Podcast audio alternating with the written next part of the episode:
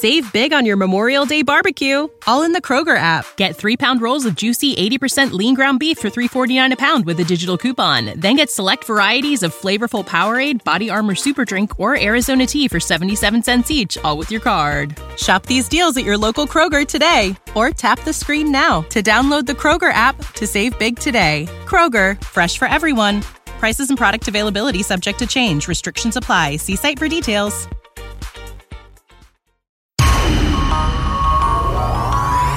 全球领先的无线智能音响 Sonus 来自美国加州，由音乐爱好者为更多音乐爱好者倾力打造，基于 WiFi 的稳定无线传输，汇聚全球云音乐、智能终端、无线操控，轻动指尖，你爱的音乐瞬间唱响你的家。Sonos Feel every home with music，悦满人家。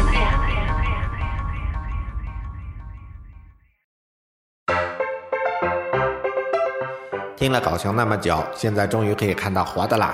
狗熊有话说视频版内容同样有料，视频信息更多，在优酷、Podcast 和 YouTube 平台均可收看。登录优酷、Podcast、YouTube 网站或客户端，搜索“狗熊有话说”即可订阅收看啦！记得多评论、多留言吧。阅读、科技、旅行，生活可以很大。对话设计学习，思考不嫌太多。这里是 iTunes 获奖播客《狗熊有话说》，一听就停不下来的哦。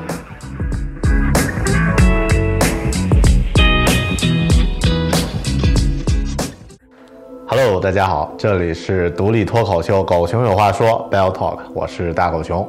相信有很多朋友已经去看了《星际穿越》这部诺兰导演最新拍的科幻电影了。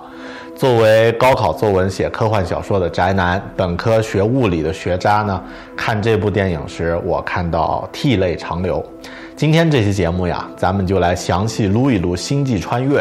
一方面呢，我想尝试用学渣的视角来和大家聊一聊电影里的各个科学和科幻的概念；另外一方面呢，也想分享一些我自己比较个人的感受。所以这期节目，我们的主题是星辰大海。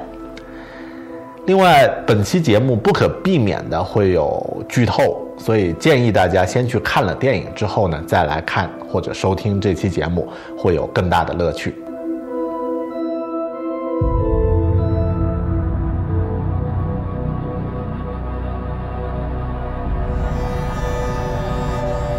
What are you gonna do with it? I'm gonna give it something socially responsible to do. Can't we just let it go? This thing needs to learn how to adapt, Murph. Uh, gang, let's mask up. Like the rest of us.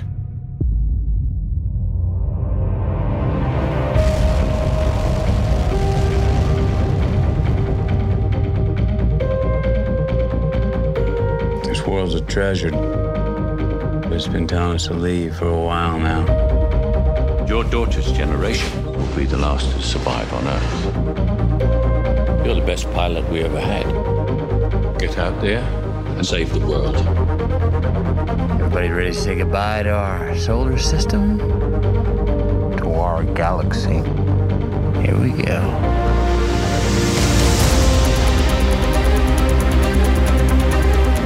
We're here. Want to get down fast, don't we? Actually, we want to get there in one piece. Hang on.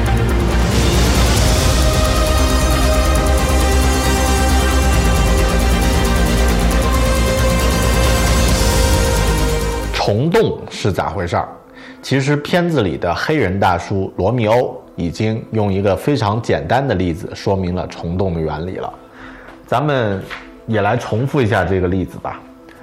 呃，比如说咱们现在是生活在平面上的一个小人儿，站在呃 A 这个位置，那需要前往 B 这样的一个区域。你如果你是在平面上无法进行移动呢，怎么办？最近的方式只能是通过一条直线去前往，对吧？但如果咱们作为三维空间的这个生物呢，就可以帮助这个小人从 A 到 B 用更快的方式。我们把这张纸折起来，然后呢，这里给它一个一个洞，那通过这个洞呢，它就可以从 A 快速的前往 B 这个点了，突破了平面的藩篱。在搞清楚虫洞之前呢，我们可以先简单来说一下一维、二维、三维是什么东西。这些都是空间的概念。一维呢是一根线，一维呢是线，二维呢是平面，三维呢是立体。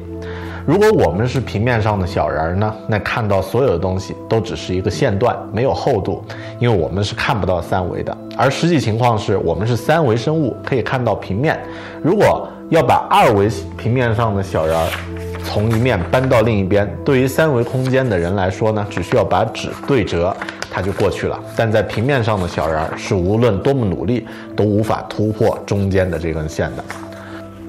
虫洞呢是五维空间的生物创造的一个通洞，就相当于我们帮平面小人折纸一样。对于他们来说呢，这是可以办到的事情，但我们作为三维生物是根本无法做到的。通过虫洞连接了非常遥远的宇宙的区域，这样片中的角色呢，他就可以，呃，很快的穿越到遥远的区域去寻找适合人类居住的世界了。可能有人会说，干嘛不在火星什么的找个地方住住就好了？这其实应该有三个原因。第一呢，片中的 A 计划是拯救这一代的人类，对太阳系行星的移民呢，需要对地表进行大规模的改造，这不是一两代人可以完成的。更何况电影中的世界呢，人们的科技能力啊，已经开始倒退了。要实现改造火星之类的目标呢，需要消耗大量的资源，没有哪个国家能扛得住。而虫洞远方的宇宙区域呢，可能就有直接我们可以移民的世界，呃，世界。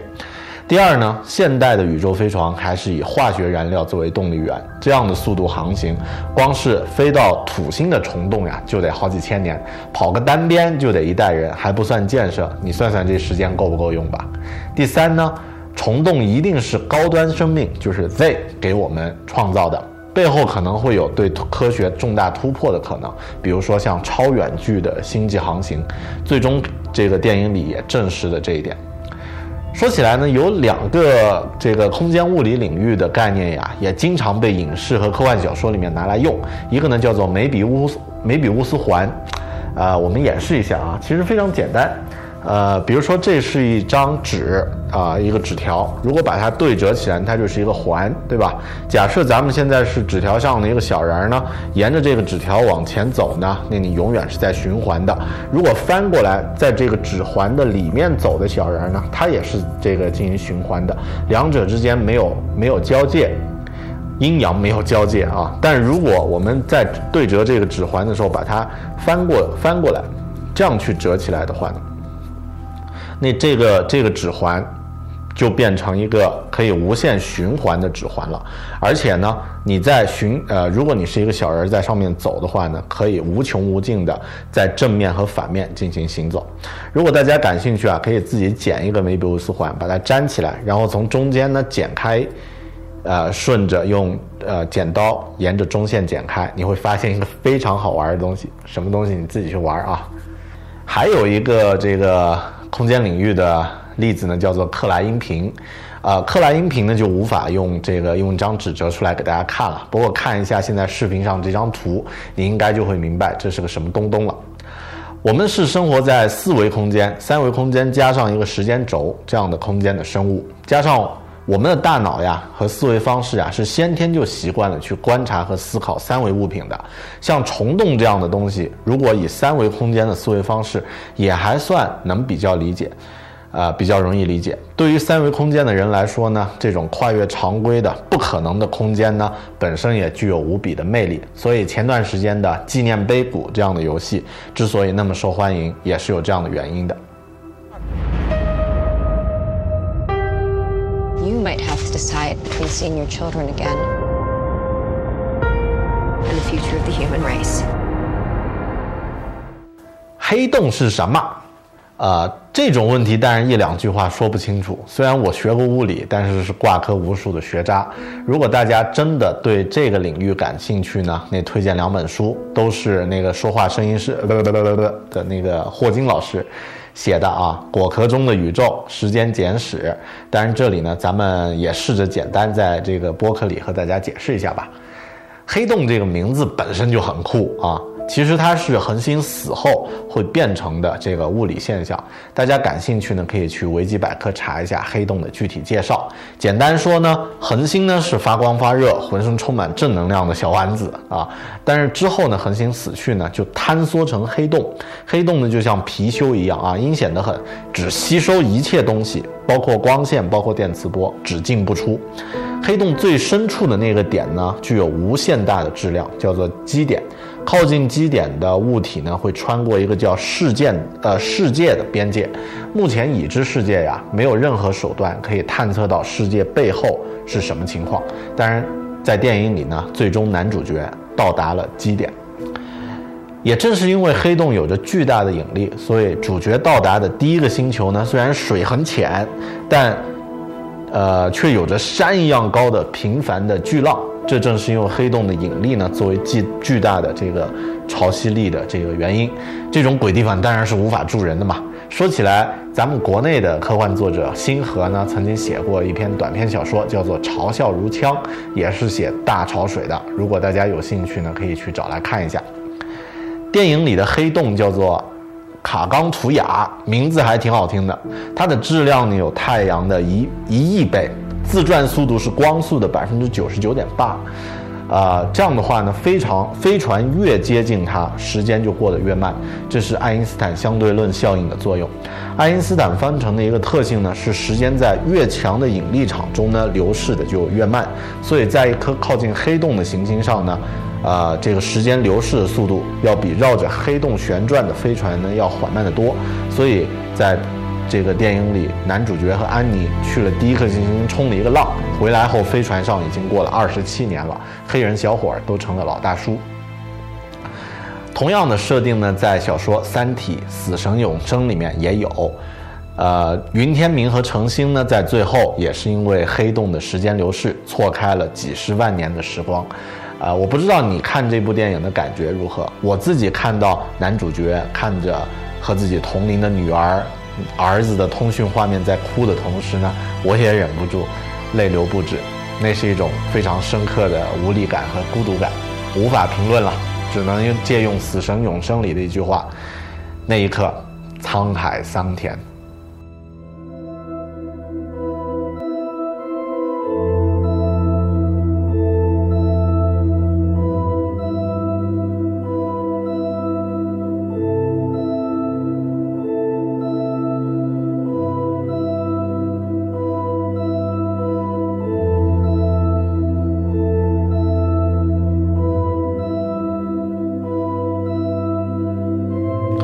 最终，男主角进入到了什么地方？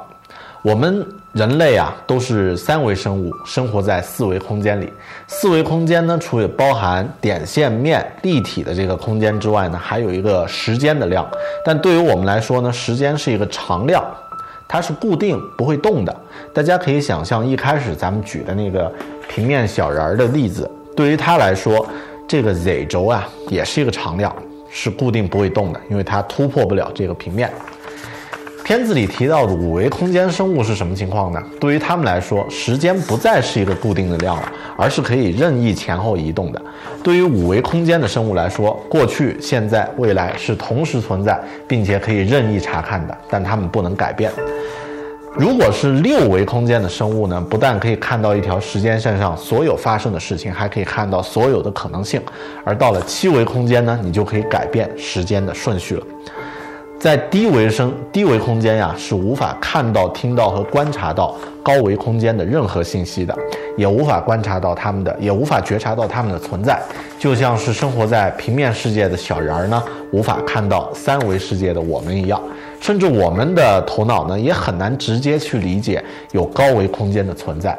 但人类拥有的理性逻辑思维呢，是一件非常牛逼的礼物。我们通过空间的一维、二维、三维呢，可以推导出增加时间这个维度呢，可以推导出五维空间和更高维度空间的存在。所以，呃，从某种角度上来说呢，我们可能是高维空间生物的观观察对象。他们可能看我们呀，就像我们在玩游戏模拟人生里面小人儿的感觉。这样去想想也挺丧气的啊。不过，其实对于我们来说呢，高维空间的生物就是神了，所以想通了也没啥，被神观察嘛，正常。正是因为我们作为三维生物是无法感受到五维生五维空间生物的世界的，所以呢，在片呃电影中的男主角坠入到黑洞之后呢，当到达了基点，就来到了有五维空间生物呢专门为他创造的一个三维的盒子里，在这里呢，他可以借助重力和过去时空的自己和女儿交流。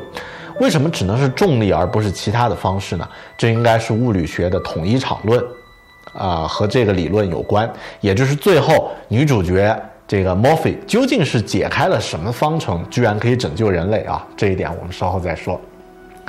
顺便说一下，在阿冈阿根廷当代最牛逼的这个小说家诗人博尔赫斯呢，曾经用图书馆的意象来比喻他对宇宙的理解。他说，图书馆是一个天体，它的正中心呢是一个。六边形，它的圆周呢是无限的，图书馆是无限的，周而复始的。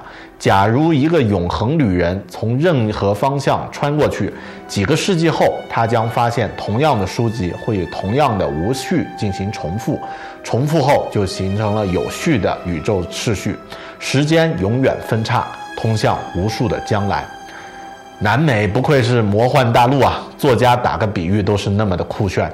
关键是你注意到了电影里的三维盒子，远远的看起来其实也是六角形吗？而且男主角被困在什么地方呢？是的，书架的背后。这时你又发现，诺兰是一个又文艺又牛逼的老中年了吧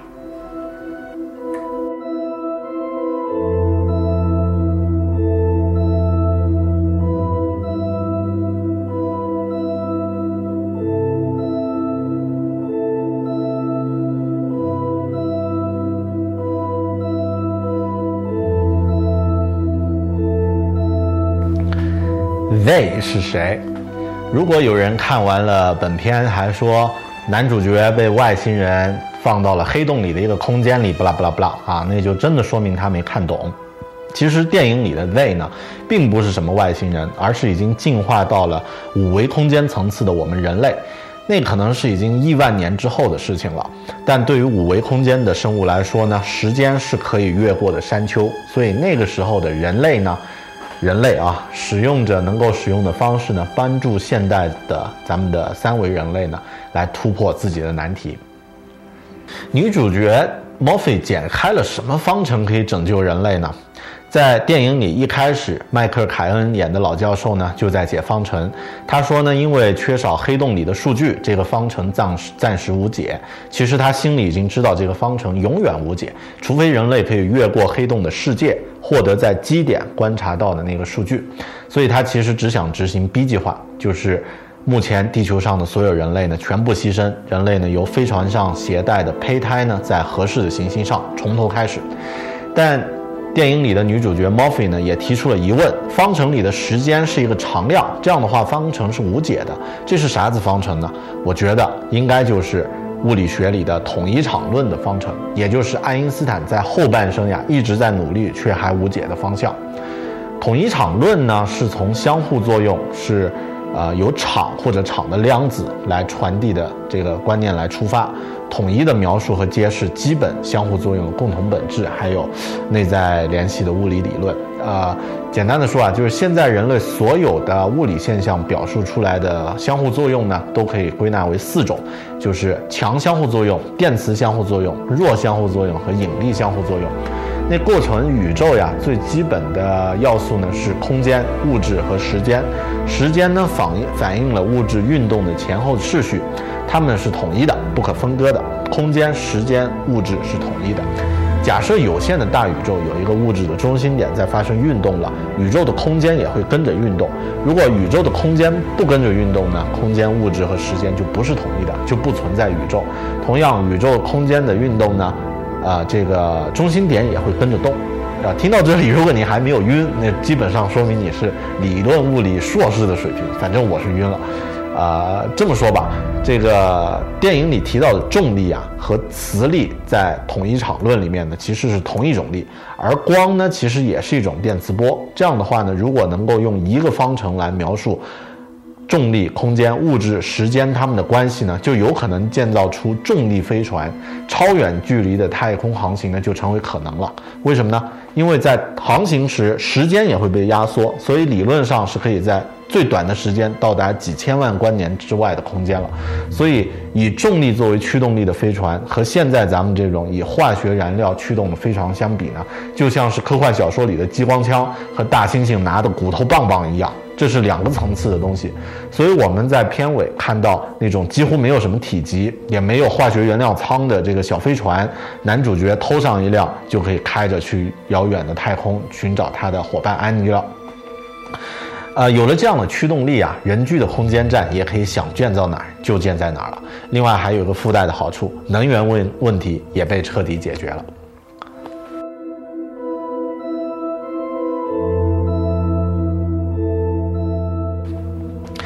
人类的命运最终会是什么样呢？从无限远来说呢，所有事物最终的结局都是灭亡，包括我们现在已已知的这个宇宙。这虽然很让人伤心，但却是无法改变的事实。不过好在这样的时间跨度呢实在是太大，都是亿亿年的程度，生命呢只有几十年的咱们人类个体啊，不用担心。实际上，地球上所有的生命诞生到现在呢，也就是几亿年的时间嘛，和宇宙的尺度相比，其实只是一瞬间而已。所以有人也提问：为什么这个片子里他们好死不死都要选择在黑洞附近的行星进行探索呢？呃，黑洞从形成到最终坍缩隐灭，其实还有好几百亿年的时间呢，够咱们活上一阵子的了。我想说的是。电影里的 A 计划、B 计划这两种思路呢，其实也是人类从童年期到成年期的一个改变。地球是人类的摇篮，但人不可能永远活在摇篮里。我们现在面临的很多问题啊，都是因为把自己局限在一个很小的尺度才会产生的。比如环境问题，地球不是人多到已经无法承担了吗？那就分一半出去，住到其他地方啊。采矿不是会破坏植物和生态系统吗？那去其他没有人的小行星上采矿不就行了？最终人会走出摇篮，而这个时候呢，在新的环境和客观的生存条件下呢，会成长出新的道德和新的规则。比如说电影里的曼恩博士。在经历过了多年的独自求生之后呢，生存的本能已经突破了所有的道德限制。人在这样异化的环境里呢，也就产生了异变。其实对于我们来说是异化，对于他所在的环境呢，这正是一种进化。那个星球的云朵看起来和地球上的一样，但其实是冻结成块的。我觉得这其实也是对异化环境的暗喻吧。最终呢，曼恩博士进化成适应这个星球恶劣环境的新人类，冷酷残酷。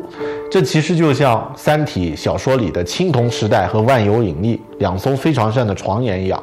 啊，当进入到了茫茫太空，我们也会进化，可能会变得非常冷酷，但这是自然的平衡，这也是童年的终结。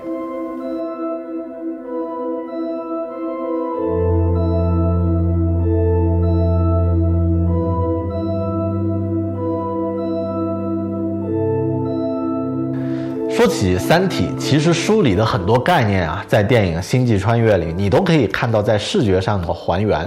曼恩星球上的严酷环境呢，让人想起《三体》星的自然环境。曼恩博士和男主角他们的关系呢，也是一条猜疑链。片尾呢，也有着云天明的童话，还有着最经典的多维空间描述的视觉还原。如果说《三体》是由诺兰来拍的话，那就真的是太牛逼了。至于我为我什么时候做《三体》的主题节目呢？Well，如果只是科技的背景牛逼，那么这个电影也不会那么经典和震撼。在科技背景没有破绽的同时，电影居然还能有大量的篇幅进行人文关怀，特别是关于爱的讨论，就非常的感动人。英国的作家，呃，Richard Dawkins，呃，Dawkins，他的轰动的著作啊，这个《自私的基因》里面呢，曾经说。生物的所有行为都是在基因影响下而产生的，根本的目的都是为了基因的保留和延续。但很多人呢也有不同的一些疑问，比如电影里的女主角安妮，她也提出，如果说这个假设是对的，那么对于死去伴侣的爱它是存在的，但对基因的延续没有意义，这又该怎么解释呢？她认为爱可能是一种我们尚不理解，但是却可以超越时空的能量，所以。科学目前无法解释的问题留给哲学，哲学无法解释的问题留给宗教，宗教也无法解释的问题留给信念吧。西方人和东方人的思维方式真的是非常不同。比如说像《少年派的奇幻漂流》这样的生命个体本身存在进行讨论的这种电影啊，李安执导，印度人主演，也许在几代人的时间内呢，只有东方人可以拍得出来。而像《星际穿越》这样的电影，充满了对未知世界的探索，作为先驱者的决绝勇敢，只有西方人可以拍得出来，因为他们骨子里就有那种去探索未知世界的基因。不留恋自己的故乡，这种情怀大概也只有祖先曾经远涉重洋的西方人才有吧。我个人特别喜欢电影里老布兰德教授朗诵的那首诗：“Do not go gentle into that good night。”那是英国近代诗人迪伦·托马斯的作品，在英美国家中小学生呢应该是要求要全文背诵的，非常适合这部电影的气质。Do not go gentle into that good night. Old age should burn and rave at close of day. Rage, rage against the dying of the light. The wise men at their end know dark is right. Because their words had forked no lightning, they do not go gentle into that good night. Good men the last wave by, crying how bright their frail deeds might have danced in a green bay. Rage, rage against the dying of the light. Wild men who caught and sang the sun in flight, and learn too late they grieved it on its way. Do not go gentle into that good night. Grave men near death who see with blinding sight. Blind eyes could blaze like meteors and be gay. Rage, rage against the dying of the light. And you, my father, there on the sad height, curse, bless me now with your fierce tears, I pray. Do not go gentle into that good night. Rage, rage against the dying of the light. 这部电影虽然是一部科幻作品，但在拍摄的风格上呢，却非常的传统和真实。比如说船员的冷冻睡眠舱，你都可以看到旁边脏兮兮的瓷砖，而不像其他科幻作品里那种洁净的不真实的风格。在一些看似无关紧要的细节后面呢，也隐藏着大量的信息，比如沙漠化的地球曾经引发了大饥荒，而美国政府呢，应该是试图去调动 NASA 的力量，从高空呢向灾民投掷炸弹。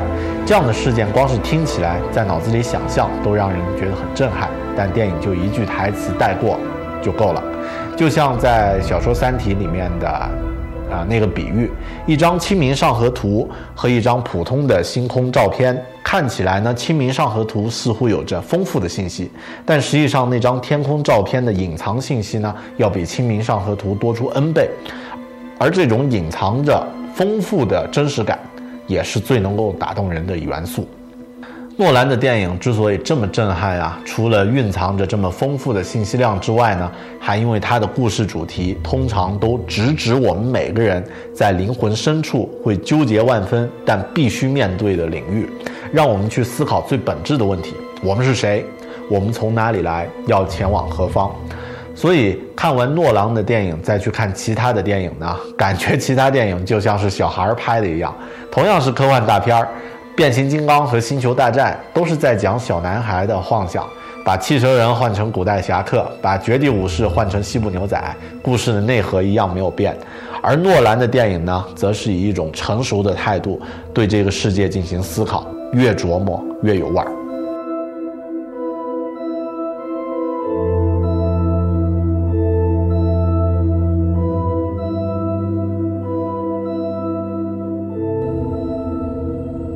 我在看电影时，身边有两个中学生，在电影放完之后呢，他们也在喋喋不休地讨论着剧情和视觉效果。虽然聊的还只是特效和机器人什么的，但我很羡慕他们，因为他们可以在那么年少的时候呢，就看到那么经典的一部科幻作品。可能就像电影里的女主角墨菲一样，在几十年后的某一天，这两位中学生会突然明白一些现在还无法明白的事情吧。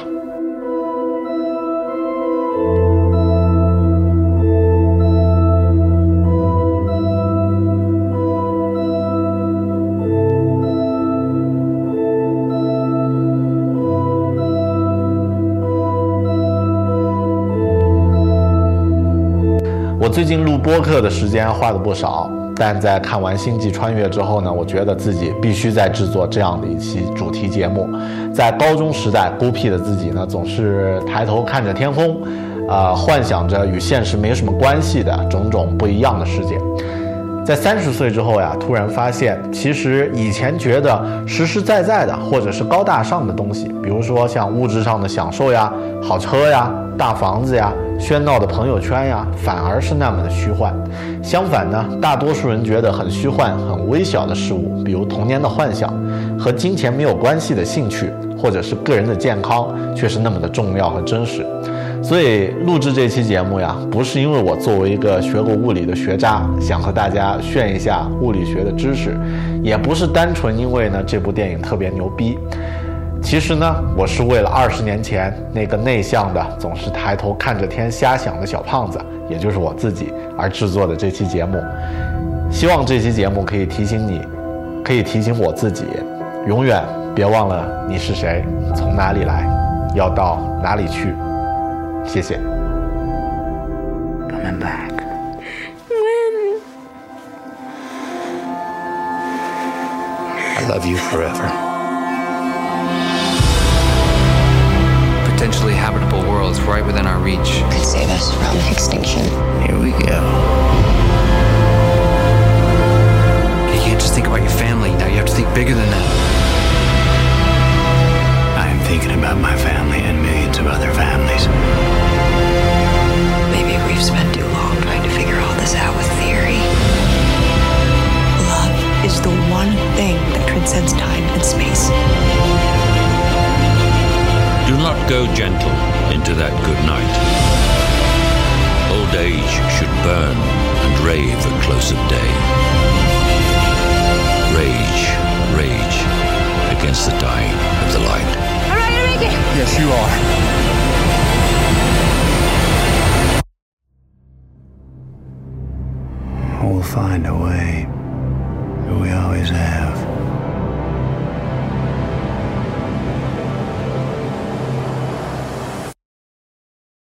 Save big on your Memorial Day barbecue, all in the Kroger app. Get three pound rolls of juicy 80% lean ground beef for $3.49 a pound with a digital coupon. Then get select varieties of flavorful Powerade, Body Armor Super Drink, or Arizona tea for 77 cents each, all with your card. Shop these deals at your local Kroger today, or tap the screen now to download the Kroger app to save big today. Kroger, fresh for everyone. Prices and product availability subject to change. Restrictions apply. See site for details.